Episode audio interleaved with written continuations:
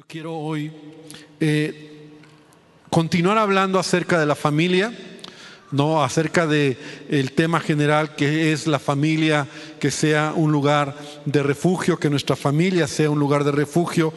Pero lo he, lo he puesto así como vamos a hablar de otros personajes de la Biblia. Porque durante ocho semanas estuvimos hablando, nueve semanas, estuvimos hablando sobre Noé, acuérdate sobre Noé y la familia de Noé, todo lo que ellos trabajaron, hicieron. Entonces ya concluimos la familia de Noé y hoy vamos a hablar de otra familia muy interesante, muy interesante que yo creo que vamos a tomar muchos principios en, en ello. Y, y- es una familia muy especial de la que vamos a hablar. Este, esta pareja que formó un hogar, una familia, tuvieron hijos, ¿verdad? Y en la Biblia nos va describiendo muchos detalles interesantes. Hoy te quiero hablar de la familia de Isaac y de Rebeca. Y pocas veces tal vez tú has estudiado a detalle esta familia, pero es muy interesante. Yo de verdad estaba orando a Dios, decía, Señor, ¿sobre qué familia quieres que hable? ¿Sobre qué hogar? Y de repente me cayó el 20 y dije, wow, y empecé a leer, ¿verdad? Y es muy interesante esta historia, eh, porque vamos a ir aprendiendo, obviamente nos va a llevar varias semanas a aprender principios sobre la familia en base a esta familia.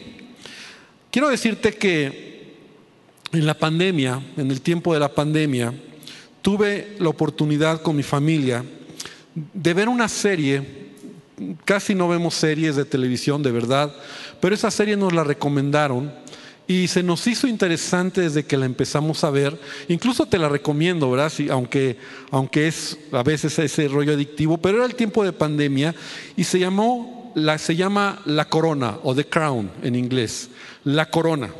Y es la historia de la familia real de Inglaterra, de la reina Isabel, desde que toma el trono muy joven, muy joven, y, es muy interesante porque es una serie histórica, ¿no? pretende ser más la historia de la familia real, y es padrísimo cómo vas viendo muchas cosas muy interesantes pero muy tristes también de lo que vive la familia real, ¿no? Eh, entonces, de cómo de la reina Isabel te decías, de cómo toma el trono tan joven y tantos años que tiene, acaba de cumplir creo 90 y, 98, 90 y tantos años y sigue viva, ¿no? Todavía. Y ella empezó desde Winston Churchill, Winston Churchill fue uno de sus asesores de ella, ¿no? Entonces es interesante cómo presidentes y cómo gente tan relevante ya se fue formando, porque es una joven que la hacen reina y entonces de, no saber nada, de, de nada, pues empezó a aprender. Ahora, aquí lo, lo interesante es, bueno, la, la serie está muy interesante y bueno, la, la vimos, pero en un espacio de esta serie se habla de, de la famosa boda real. ¿Te acuerdas cuando, cuando el príncipe Carlos, el hijo de la princesa, se casa con Diana? Y esa, en ese tiempo, ¿verdad? Aunque la serie lo toca, eh, eh, muestra la historia real, que es muy triste, es muy triste cómo Diana y el príncipe Carlos se van a casar, o sea, el contexto como se casaron, les arreglaron la boda, realmente no fue una, un enamoramiento, no fue algo bonito, fue una cosa muy fea, tanto para Diana como para el príncipe Carlos, ¿no? Pero yo recuerdo, ¿verdad? Y yo tenía 14 años, 14 años, cuando fue la boda real, ¿no? La boda real y en la realidad, ¿no? En 1981, a lo mejor algunos ni habían nacido todavía, en 1981 yo recuerdo que, que la televisión estaba esa boda y decían, wow, la boda del siglo, ¿no? Imagínate una plebeya casada con un rey, ¿no? Con el príncipe Carlos, que va a ser el rey, con el príncipe Carlos, y era como, como wow, ¿no? Todo, todas las chicas y todo el mundo mirando esa boda que era, decían todos en ese tiempo, la boda de ensueño, la boda que no cualquiera lo tiene, ¿no? Que se casó esta, esta mujer con, con el príncipe. Pero la verdad, la verdad es que la historia real es muy triste. Ahora, ¿por qué te comento esto? Porque si tuviéramos que encontrar en la Biblia una boda de ensueño, una boda así de sueño, de ensueño muy bonita, déjame decirte que es esta, esta pareja, la de Isaac y Rebeca. La historia de este matrimonio, cómo empieza su matrimonio, su, su vida matrimonial, es una historia en la Biblia, ¿verdad?, de ensueño. Realmente es muy padre. Y esta unión, incluso vamos a ir viendo algunos puntos, representa en la Biblia uno de los mayores ejemplos de cómo se debe desarrollar una relación de cortejo para casarse. Y, si bien es cierto, esta historia empezó muy bonita, la de Isaac y Rebeca, en el camino las cosas no fueron resultando tan bien en la familia. Porque te acuerdas que Rebeca es la madre de Jacob y Esaú. Y ya desde ahí muchos dicen, no, ok, ya voy entendiendo. Jacob y Esaú, los hijos que se pelearon y los hijos que discutieron y que uno prefería uno al otro. Y en el contexto hay mucho que hablar y mucho que vamos a extraer de principios y al final cómo sale huyendo Jacob y Esaú lo quiere matar. Entonces, o sea, acuérdate que no todas las familias, o más bien no hay familia perfecta, ¿no? Y esta es una familia, la familia de Isaac y Rebeca, que por supuesto no es perfecta, vamos a ir aprendiendo, pero sí empieza muy bonita, sí empieza con principios muy padres y de hecho en la cultura judía, en la cultura hebrea, la manera en que ellos contraen matrimonio y llevan un cortejo está basado mucho en esta historia, en esta historia de la Biblia, donde vamos a aprender principios interesantes. Entonces hoy quiero solamente a manera de introducción, y no voy a acabar siquiera la introducción, pero quiero que entonces abras tu Biblia porque vamos a estar hablando de Génesis o sobre el libro de Génesis en el capítulo número 24. Génesis 24, de ahí nos vamos a ir avanzando varios capítulos porque esta familia hay mucho, ahora sí que hay mucho de qué hablar, hay mucho que aprender, hay muchos principios que vamos a extraer sobre la familia, sobre lo que es correcto, lo que no es correcto. Sin embargo, esta historia, como te decía, si tú quieres leer una historia de película, ¿no? Más que de película, un matrimonio así de ensueño, lee capítulo 24. No lo leas ahorita, por favor, no lo leas ahorita. Y no lo voy a leer todo yo porque son 50 y 67 versículos. Es muy larga la historia, pero está muy padre, está interesante, ¿no? La manera en que, en que ellos se conocen, la manera en cómo suceden las cosas. Y entonces vamos a entrar en, en materia, ¿verdad?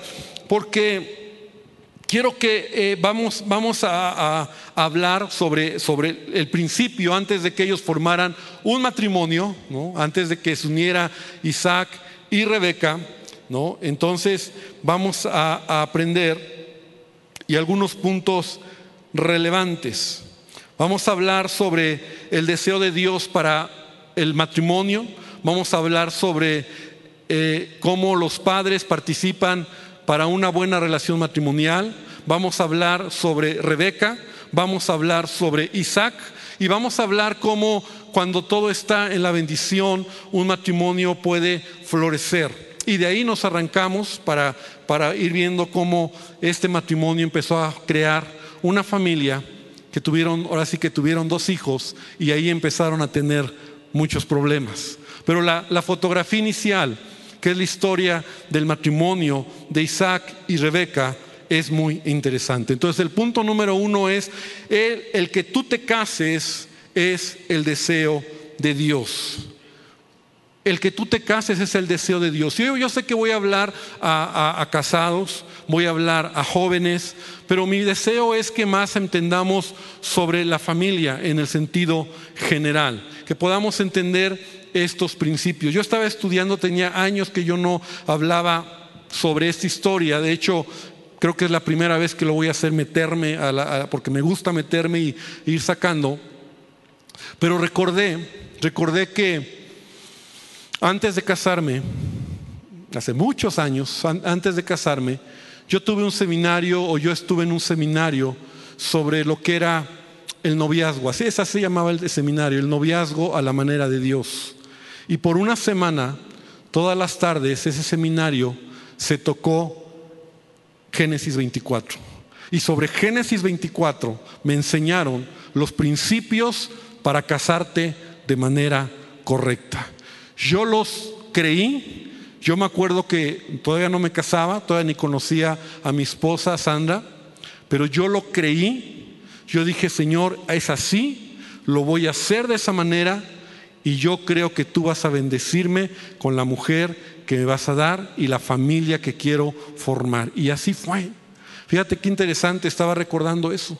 Porque los principios de la palabra de Dios funcionan cuando tú los llevas a cabo en tu vida, cuando tú eres obediente a los principios de la palabra de Dios. Entonces yo sé que aquí hay jóvenes que yo quiero preguntarte cuántos se quieren casar. Bueno, a lo mejor no ahorita, pero en algún momento estás planeando en casarte, ¿no? A lo mejor dices, yo me quiero casar, ¿no? A lo mejor hay padres que tienen hijos dicen, bueno, yo quiero que mi hijo se case de manera correcta. O a lo mejor ya eres abuelo, bueno, para que enseñen los principios a tus nietos, pero realmente son principios que no debemos de olvidar como iglesia, que nos van a llevar para que las familias sean familias realmente en la manera de Dios. Entonces, lo primero que te quiero decir es que el que tú te cases es el deseo de Dios, pero debe de ser a la manera de Dios. Debe de ser a la manera de Dios. Es el deseo de Dios, pero debe de ser a la manera de Dios. Entonces, empezamos viendo versículo 1 al versículo 4, dice, era Abraham ya viejo y bien avanzado en años, y Jehová había bendecido a Abraham en todo. Y dijo Abraham a un criado suyo, el más viejo de su casa, que era el que gobernaba todo lo que tenía pon ahora tu mano debajo de mi muslo y te juramentaré por Jehová, Dios de los cielos y Dios de la tierra, que no tomarás para mi hijo mujer de las hijas de los cananeos, entre los cuales yo habito, sino que irás a mi tierra y a mi parentela y tomarás mujer para mi hijo Isaac. Y cuando entonces, para mi hijo Isaac, hasta ahí el versículo número 4. Entonces, aunque aquí vamos a ver que el que inicia o el que toma la iniciativa es el padre, es Abraham, y ahorita voy a hablar acerca de los padres como parte importante dentro de una relación de matrimonio, lo que, lo que yo puedo ver aquí es que aunque Abraham es el que toma la iniciativa para que su hijo Isaac se case, detrás de Abraham está Dios. Es decir, Dios va a ser parte activa de esta unión matrimonial. Es Dios el que pone en, Abraham la intención, el deseo, el momento de que sucedan las cosas a favor de su hijo Isaac. ¿Y por qué vemos que está Dios? Porque en toda la historia, cuando Eliezer va, y vamos, vamos a ir hablando de ello, cuando Eliezer va a conseguir o a buscar a la esposa para Isaac, y que al final Dios le abre el camino, y que al final Dios le da el favor, y que al final Dios lo lleva donde lo tenía que llevar, y encuentra a la mujer que tenía que ser, y ve que Dios hace todo, entonces Mira lo que, lo que encontramos en algunos de los versículos. Por ejemplo, en el versículo número 7 dice, Jehová, Dios de los cielos, está diciendo Abraham. Aquí Abraham está metiendo a Dios en el asunto. Abraham está metiendo a Dios en el asunto y dice Jehová, Dios de los cielos que me tomó de la casa de mi padre y de la tierra de mi parentela y me habló y me juró diciendo a tu descendencia daré esta tierra y él enviará su ángel delante de ti y tú traerás de allá mujer para mi hijo. O sea, Abraham está involucrando a Dios en este asunto. De tal manera que es Dios el que va a actuar. Y como te decía, una vez que Eliezer va y ve todas las cosas que se abren, en el versículo 48, ve lo que hace Eliezer. Dice, y me incliné y adoré a Jehová y bendije a Jehová Dios de mi Señor Abraham, que me había guiado por camino de verdad, que me había guiado por camino de verdad para tomar la hija del hermano de mi Señor para su hijo. Entonces, ¿quién estuvo ahí? Dios. Dios dirigiendo los pasos de Eliezer. Dice el versículo 48 y el versículo 49. Dice, perdón, 48, adora a Jehová para mi Señor, mi hijo. Entonces, hasta ahí. Quiero que podamos ver en primer lugar que Dios tiene el control y Dios tiene alguien para ti que te vas a casar, pero no es con los filisteos ni con los cananeos. Y ese es el punto primero que quiero mencionar. O sea, Dios quiere que tú te cases, Dios quiere que tú puedas entender que tiene alguien para ti, pero está claro en la Biblia que no es ni con los cananeos ni con los filisteos. Porque la pregunta sería, ¿por qué Abraham le pide a su siervo que vaya tan lejos a la casa de su, de su familia, de su tribu, de donde él era, para conseguir una esposa para su hijo? ¿Por qué no la tomó de ahí? Si había mujeres. La razón es porque Abraham sabía, Abraham entendía que él era un hombre de pacto con Dios y él iba a en sus, en sus generaciones a continuar la bendición, la genealogía de lo que Dios había dicho. Todos conocemos la escritura de 2 Corintios 6:14, donde dice, no te unas en yugo desigual con los incrédulos.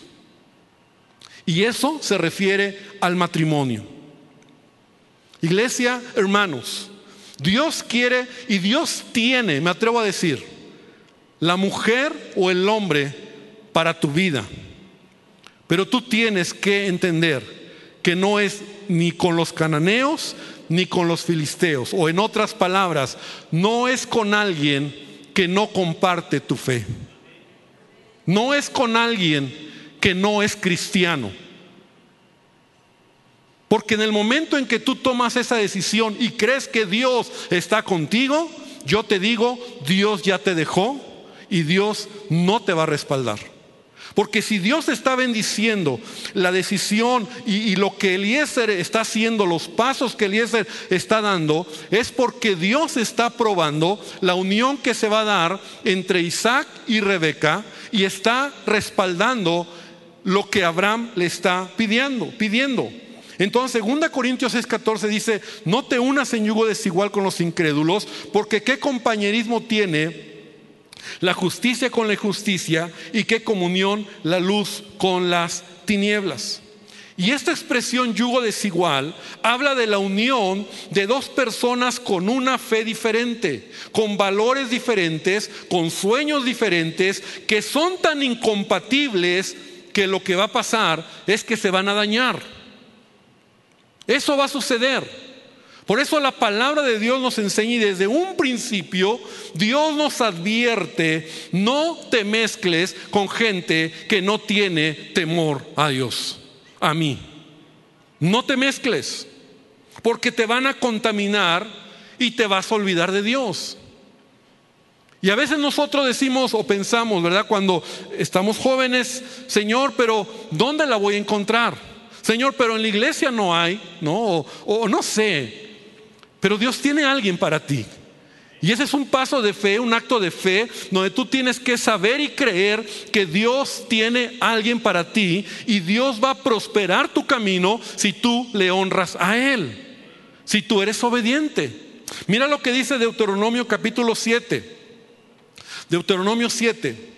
Dice, cuando Jehová tu Dios te haya introducido en la tierra en la cual entrarás para tomarla, y haya echado delante de ti a muchas naciones, al Eteo, al Jebuseo, al Jerjeseo, al Amorreo, al Cananeo, al Fereceo, al Ebeo, al Jebuseo, y siete naciones mayores y más poderosas que tú, todos estos, ¿verdad? Cananitas, todos estos filisteos, gente que no conocía de Dios, y Jehová tu Dios te haya entregado delante de ti y las hayas derrotado, las destruirás del todo y no harás alianza con ellas alianza, ni tendrás de ellas misericordia, y no emparentarás con ellas.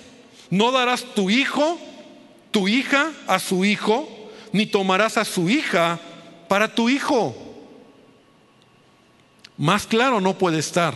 ¿Por qué? Porque desviará tu hijo en pos de mí y servirán a dioses ajenos y el furor de Jehová se encenderá sobre vosotros y te destruirá pronto. Entonces, querida iglesia, queridos hermanos, este es un principio fundamental para entender el matrimonio. El matrimonio, si yo soy un hijo de Dios, si yo soy un creyente, si yo amo al Señor, entonces yo debo de venir a Dios y creer que Él tiene alguien que no es ni de Canaán, ni cananeo, ni filisteo, ¿no?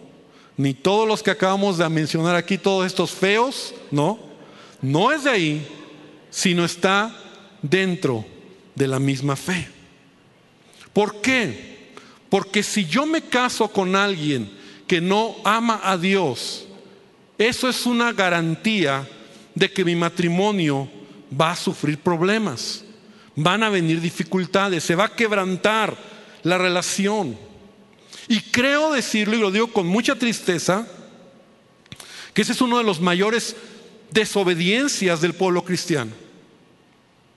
Ese es uno de los mayores errores o desobediencias de los jóvenes que en lugar de esperar en Dios, con la idea y la, equivocada mentalidad de es que en la iglesia no hay pastor, es que aquí no hay cristianas bonitas o la que yo quiera, entonces la voy a buscar afuera, es que la voy a convertir o lo voy a convertir. Pero no es así. El pueblo de Israel a lo largo de su historia, ha mantenido esta realidad en, su historia, en su contexto como familia, como pueblo, pero también lo encontramos en la iglesia, donde Pablo menciona, ¿verdad? No te unas en yugo desigual. Hay una historia muy interesante en el libro de Nehemías. Mira, abre tu Biblia rápido, Nehemías capítulo 13, versículo 23. Tú sabes quién es Nehemías, este gran líder que está reconstruyendo los muros de Jerusalén que le tomó, le tomó 56 días, creo fueron, para reconstruir los muros de Jerusalén. Ahora, este líder es un gran líder que está poniendo en orden, pero ahí en Nehemías capítulo, te dije capítulo 13, versículo 23, hay un paréntesis muy interesante. Dice, vi asimismo en aquellos días a judíos que habían tomado mujeres de Asdod, amonitas y moabitas. O sea, hicieron lo que Dios les dijo que no hicieran. Y la mitad de sus hijos hablaban en lengua de Asdod, porque no sabían hablar judaico, sino que hablaban conforme a la lengua de cada pueblo. Y reñí con ellos y los maldije. Mira lo que Nehemías hace. Y los maldije y herí a algunos de ellos y les arranqué los cabellos. Se les dio un agarrón de greñas. Es lo que dice la Biblia. Les di un agarrón de greñas, les arranqué los cabellos y les hice jurar diciendo, no daréis vuestras hijas a sus hijos y no tomaréis de sus hijas para vuestros hijos ni para vosotros mismos. ¿No pecó por esto Salomón, rey de Israel? Porque ese fue el pecado de Salomón, precisamente. Bien que en muchas naciones no hubo rey como él, que era amado de su Dios y Dios lo había puesto por rey sobre todo Israel, aún a él hicieron pecar las mujeres extranjeras. Y obedeceremos a vosotros para cometer todo este mal tan grande de prevaricar contra nuestro Dios tomando mujeres extranjeras. Porque eso es muy común. Y yo te digo algo, es un paso de fe cuando tú realmente dices, Señor, yo quiero que sea una hija de Dios o un hijo de Dios y yo voy a guardar y esperar porque tú lo vas a traer o tú lo vas a poner en mi camino o tú vas a obrar ahora. No importa si Dios lo va a traer del otro lado del mundo como pasó con Isaac. O sea, no había una mujer adecuada para Isaac porque vivían en tierra de, donde estaban los, eh, los cananitas, ¿verdad? Que eran idólatras. Abraham había llegado a lo que era la tierra prometida antes de que fuera todo lo que, lo que, lo que fue, porque pasaron muchos años después para que estas naciones se fortalecieran. Pero no había una mujer adecuada para Isaac.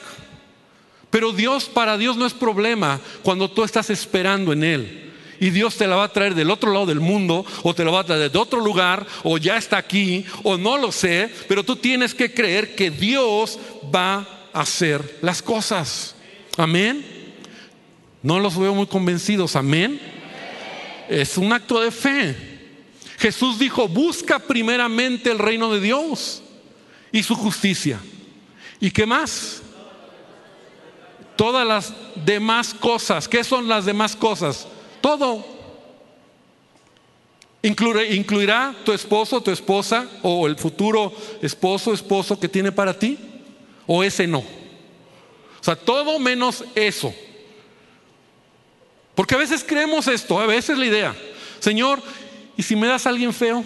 O sea, como si Dios está jugando con nosotros, ¿no? Señor, ¿y si, y si no me gusta? No, hermano. O sea, Dios te va a dar a la persona que es adecuada para ti. Señor, y si es rara, y si no me gusta, y si está fea esa chimuela, o sea, eh, no, Señor, mejor yo lo escojo. Como, o sea, pareciera que Dios, es que la idea cuando digo es que es Dios quien lo va a hacer, eh, a veces no sé qué, pensamos, que, que, vas a abrir los ojos y ahí lo tienes como un regalito de Navidad debajo del árbol, ¿no? No es así. O sea, Dios te va a dar la libertad, Dios te va a guiar, Dios te va a mostrar, pero al final cuando ese principio, primer principio es, hazlo a la manera de Dios, no a tu manera. Porque cuando tú te sales ya a buscar en el mundo, entonces no vas a tener el respaldo de Dios. Y la Biblia dice, porque yo sé los pensamientos que tengo acerca de ustedes, dice Jehová, pensamientos de paz y no de mal, para darles el fin que ustedes esperan. Dios tiene pensamientos de bien. Dios quiere lo mejor para ti. Dios te va a dar a la mejor persona. Claro, que te guste, que ame a Dios. Es más, te va a rebasar. O sea, no te va a dar a la chimuela, a la fea, no. Y a mí me pasó. Y hoy está mi esposa aquí, pero así fue. Cuando yo la vi a mi esposa, ella me gustó, ¿no? Y dije, wow. Sí, así fue. Me gustó físicamente y luego me enamoré de su corazón, de su espíritu, de su, de su pasión, de su llamado. Y Dios me dio más de lo que yo incluso, yo a veces digo, Señor, pues de verdad. De verdad, hermano. Pero es un paso de fe que tú tienes que dar. Porque de por sí, y lo vamos a ir aprendiendo, el matrimonio no es fácil. El matrimonio no es fácil. Vienen muchos ajustes, formas de pensar, patrones de vida. Y si a eso le añades una fe diferente o que Dios no está en el asunto, imagínate qué va a resultar. O sea, tienes que verlo así. Porque en el momento en que tú te sales del propósito, entonces ya Dios no te va a respaldar. Abraham, que es el que toma la iniciativa, pero estamos hablando de Dios, está respaldando. Por eso fue como, como dice ese dicho, ¿verdad? Como cuchillo de mantequilla, todo bonito, todo, todo fue, todo fue de Dios. Cuando decimos fue de Dios, pues sí. Porque cuando Dios está ahí, cuando tú lo tomas en cuenta, cuando tú lo consideras en tu relación para con quién te vas a casar, Dios dice, muy bien hijo, como lo estás haciendo como yo quiero, yo te voy a bendecir, claro, yo quiero bendecirte, yo quiero darte a la mujer, al hombre, que va a hacerte feliz, que te va, vas a ser bendecido. Entonces, para Abraham era muy importante que fuera de la misma tribu, de la misma familia, no una cananea. Por eso Abraham toma la iniciativa y está mostrando el camino a Eliezer para que haya la mujer adecuada. Entonces, punto número uno es, ¿verdad? Eh, ya, ya lo decía, el que tú te cases es el deseo de Dios, pero debe de ser a la manera de Dios. A la manera de Dios es cuando yo entiendo que Dios tiene alguien para mí y que debe de ser alguien que ame al Señor como yo amo al Señor. Si no, ya no respondo. Ya te lo dije, ya lo escuchaste, ya es tu responsabilidad. Yo lo hice, yo lo creí y yo te lo he dicho. Dios me trajo a mi esposa en una iglesia donde éramos ¿Cuántos jóvenes? ¿Diez jóvenes? ¿Cuántos? Veinte jóvenes. Éramos veinte jóvenes, los mismos de siempre. Pero ahí llegó Sandra. ¿Y qué crees? Era para mí. Porque así es Dios. Cuando tú pones tu confianza en Dios. Yo esperé, yo sabía que Dios iba a hacerlo. Es un acto de fe, pero muchos amigos, te puedo contar tantas historias, que no, pues ah, con la filistea, con la cananea, con el amorreo, con el ferfeseo, con el jerjeseo, con el feo aquel, feo aquel, y acabaron sus vidas y sus matrimonios están destruidos. Creo que es uno de los de las desobediencias más comunes dentro del pueblo cristiano. Y qué triste. Número dos, voy a hablar de la función de los padres, porque aquí vemos a un Abraham involucrado, la función de los padres en el matrimonio de un hijo. Esto es muy importante, porque los padres, repite conmigo, deben estar involucrados los padres deben estar involucrados porque son ellos los que van a respaldar al hijo o a la hija que se casa.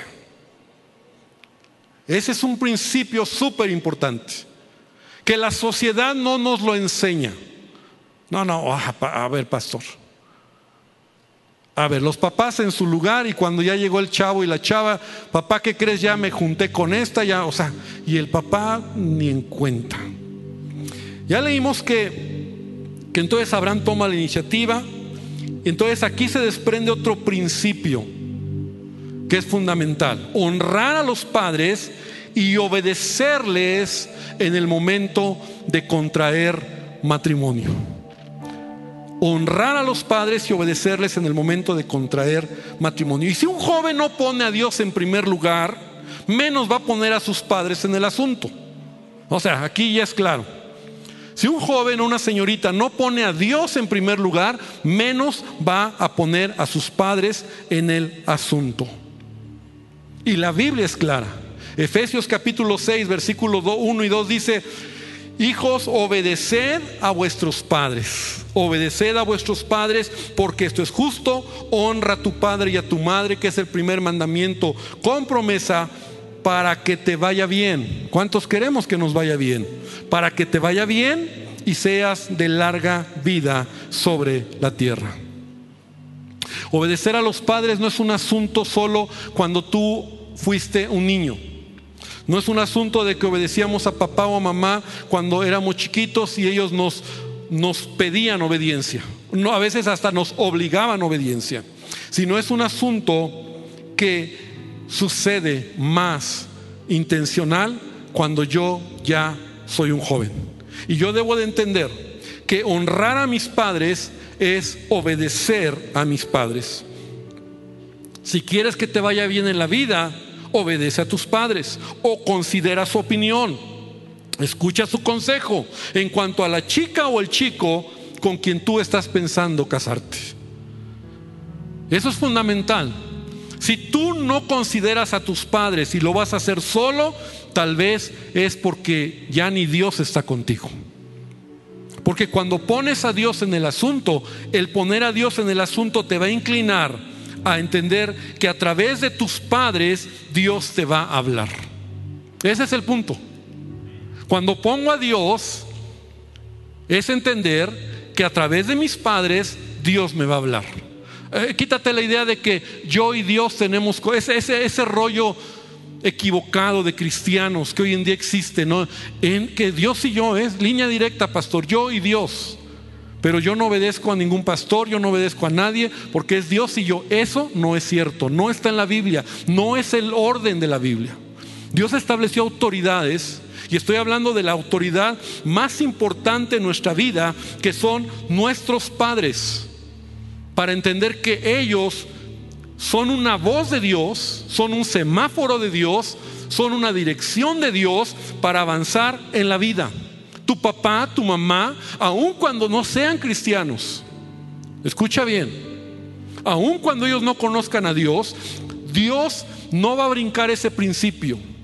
Porque tú debes de honrar a tus padres, incluso obedecer a tus padres, siempre y cuando, y aquí es la única salvedad, que papá o mamá te pidan hacer algo en contra de la palabra de Dios. Que papá y mamá te pidan hacer algo que está contrario a la palabra. Entonces ahí, no puedo, ay pastor, es que obedecí a mi papá porque me dijo échate unas cuantas y pues tengo que obedecer a mi papá, ¿no? Entonces me las eché. No. Si él me dice o ella me dice algo que está en contra de la palabra, yo tengo la libertad de decir, papá, mamá, te honro, pero no puedo obedecerte en ello. Pero eso es casos o, o situaciones particulares. En la historia de Isaac y Rebeca, incluso es el padre, Abraham, el que toma la iniciativa para que su hijo se case. Y también el padre, mira qué interesante, es el que elige de dónde sería la joven. Es el padre el que lo es- Isaac no aparece aquí todavía en el mapa. Isaac todavía no está aquí, es el papá el que está organizando. Y en el caso de Rebeca, también son los padres de Rebeca los que, los que asimilan la historia. Porque cuando llega Eliezer, primero eh, lee la historia si no la, la- la conoces muy bien, pero cuando llega Eliezer con Rebeca, y entonces le pide una señal a Dios y Rebeca es la mujer que, la joven que, le da de beber agua y luego le da de beber a sus camellos y luego le dice, ¿y de dónde eres tú? Y ella le dice, ah, pues yo soy de, mi, mi- mi- mi- padre es tal y mi, mi hermano y soy de tal familia. Eliezer dice, esa es la familia de, de mi siervo Abraham. Y cuando él llega a la casa, entonces dice, ¿puedo ir a la casa de tus padres para hablar con ellos? ¿Me das permiso porque traigo un mensaje? Y entonces cuando él, Eliezer llega a la casa de sus padres de Rebeca, entonces cuenta la historia y Rebeca ahí se hace un lado. Rebeca ahí ya no está en la historia, porque son los padres los que están asimilando la historia. Son los padres los que están oyendo lo que, lo que Dios ha hecho a través de Eliezer. Y lo que Eliezer va a hacer es pedir a pedir la mano de la hija para llevársela a Isaac. Y entonces mira lo que dice Génesis 24, 50 y 51. Entonces Labán, que era, Labán era hermano de Rebeca, y después hablaremos de, este famoso Labán, que es, él era el hermano de Rebeca, tío de Jacob en su momento. Labán y Betuel era el padre de Rebeca. Respondieron y dijeron, de Jehová ha salido esto. No podemos hablarte malo ni bueno. He aquí Rebeca delante de ti. Tómala y vete y sea mujer del hijo de tu Señor, como lo ha dicho Jehová. O sea, en, en- pocas palabras, el padre de Rebeca dice, está bien. Y yo sé que muchos dirán, ay, qué gacho, ¿y no le pidieron opinión a la pobrecita Rebeca? Sí, en el versículo 57 dice, ellos respondieron entonces, llamemos a la doncella y preguntémosle. Y llamaron a Rebeca y le dijeron, ¿irás tú con este varón? Y ella dijo, sí. Porque Rebeca es una joven que en esa cultura, ¿verdad? Todavía en ese tiempo, honraba a los padres. Es más, en el versículo 28, cuando ella llega con Eliezer, dice que la doncella corrió e hizo saber en casa de su madre todas estas cosas. O sea, Rebeca le cuenta a su mamá todo lo que pasó. No, yo creo que ya el Eliezer le habrá, le habrá adelantado la historia un poco. Pero Rebeca es una joven que está siendo sensible a la voluntad de sus padres, que está obedeciendo lo que sus padres de alguna manera también están asimilando y ven que viene de Dios y por supuesto que viene de Dios, la manera en que se dieron las cosas. Entonces, nosotros entendemos cómo Rebeca es obediente a sus padres e Isaac también, porque Isaac no está en el punto, pero es Abraham el que está llevando las cosas, ¿verdad? Y yo sé que incluso aquí en la cultura judía, esto no sucede ya en esta cultura, estamos hablando de culturas muy diferentes, pero en la cultura judía todavía en estos tiempos y más adelante eran los padres los que escogían la esposa, las esposas o la esposa para el hijo.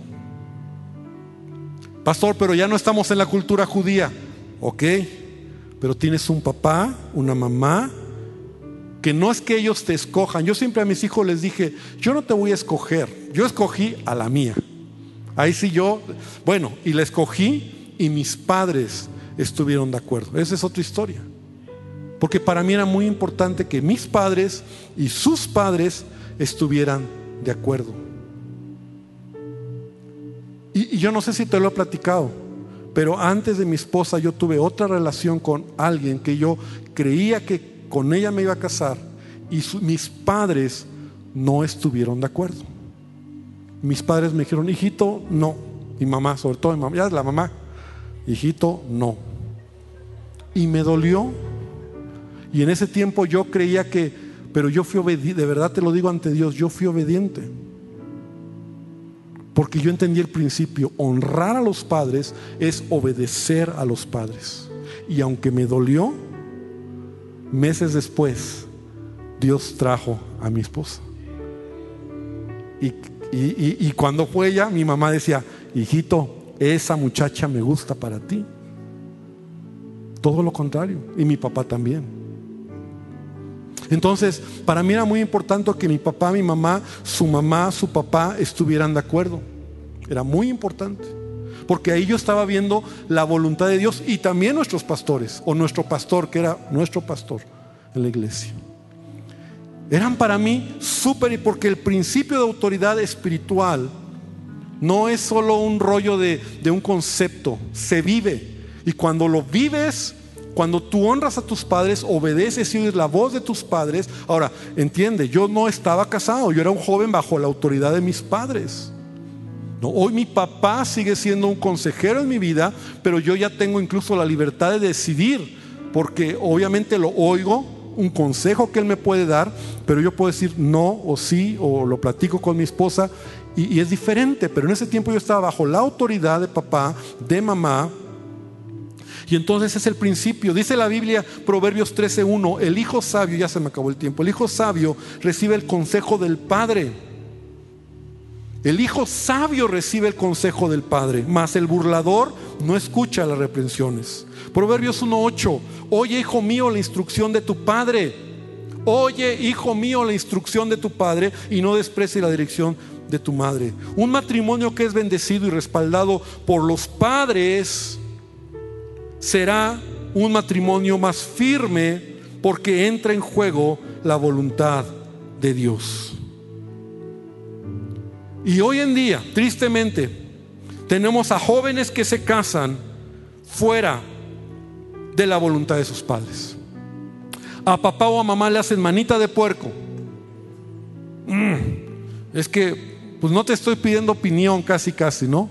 Te estoy avisando quiero que sepas. Y si quieres, y si no, pues yo ya tomé mi decisión.